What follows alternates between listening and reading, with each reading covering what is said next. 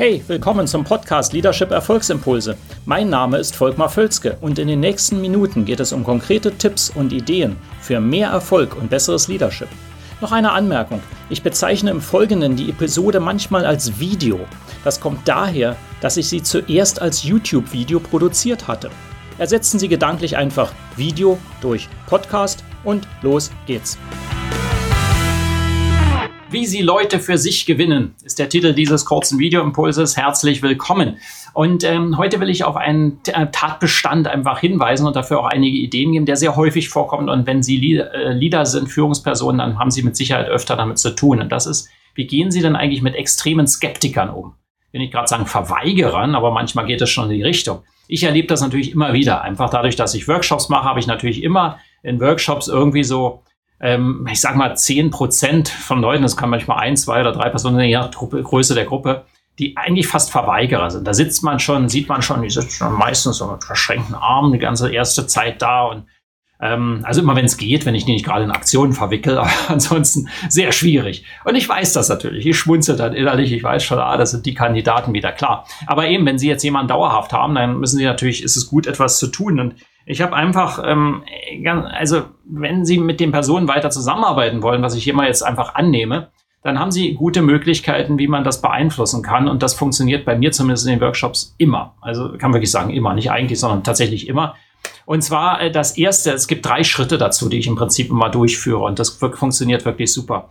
Ähm, das erste ist mit ganz tiefem Respekt rangehen. Ich sage mir immer, diese Person hat ja eine eigene Agenda. Ich weiß ja gar nicht, was in deren Leben gerade vorgefallen ist. Ich weiß ja gar nicht, was da abläuft. Vielleicht eine schwierige Zeit. Vielleicht war schon die Kindheit schwierig, muss ja gar nicht so weit gehen, aber äh, da ist irgendwas drin, was das so macht, dass eine Person einfach nicht offen ist für Neues und sich einfach verweigert und, und sehr skeptisch ist. Das ist okay. Ich respektiere das wirklich zutiefst. Ich sage mal, hast doch klasse. Ich verstehe dich. Ich, ich kann mir vorstellen, dass da was schwierig ist bei dir. Also das ist erstmal der tiefe Respekt. Ich gehe nicht damit ran und sage, du bist defekt, sondern nein, du bist hier und du kannst beitragen und da ist irgendetwas schwierig, was du da gerade hast. Das ist alles okay. Ja, also das sage ich zu mir, natürlich nicht zu der Person. Wir machen ja keine Psychotherapie in aller Regel. Ähm, Nummer zwei. Und das ist eben auch wichtig, äh, dann durchaus sehr klar zu sein. Das durchaus auch mal anzusprechen und sagen, ja, okay, das Verhalten äh, ist, ak ist akzeptiert, ist so, das hilft uns aber nicht weiter. Damit kommen wir als Team nicht voran. Wie wäre das denn, wenn man das mal etwas anders hier sich einbringt in die Gruppe oder so?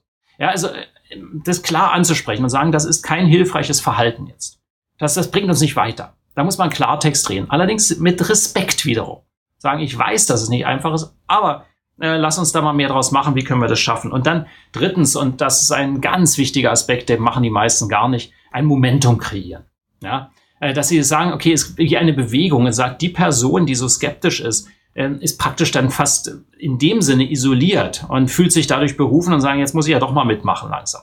Und das funktioniert wirklich hervorragend. Und das ist für die Person selber, wenn man selber sich mal da reinversetzt, ja auch angenehm und sagt, Mensch, jetzt traue ich mich mal doch, denn häufig sind Ängste da im Spiel. Also ganz häufig das. Und man nimmt dann so die Ängste, wenn man ein Momentum kreiert, wo die Person mitmachen kann. Also hoffe, das hilft. So können Sie im Prinzip jeden, der sehr, sehr skeptisch ist, mit nehmen. Ähm, ich sage damit nicht, dass das einfach ist in der Umsetzung in jedem Fall, aber das sind so drei Schritte, die ganz wichtig sind. Also Respekt, Klarheit und Momentum. Ähm, vielleicht wenden Sie es mal an. Würde mich über Ihre Erfahrung damit freuen. Teilen Sie das gerne in den Kommentaren. Ansonsten leiten Sie das Video gerne weiter, liken Sie es auch und wir sehen uns in einem der nächsten Videos wieder. Bis dann.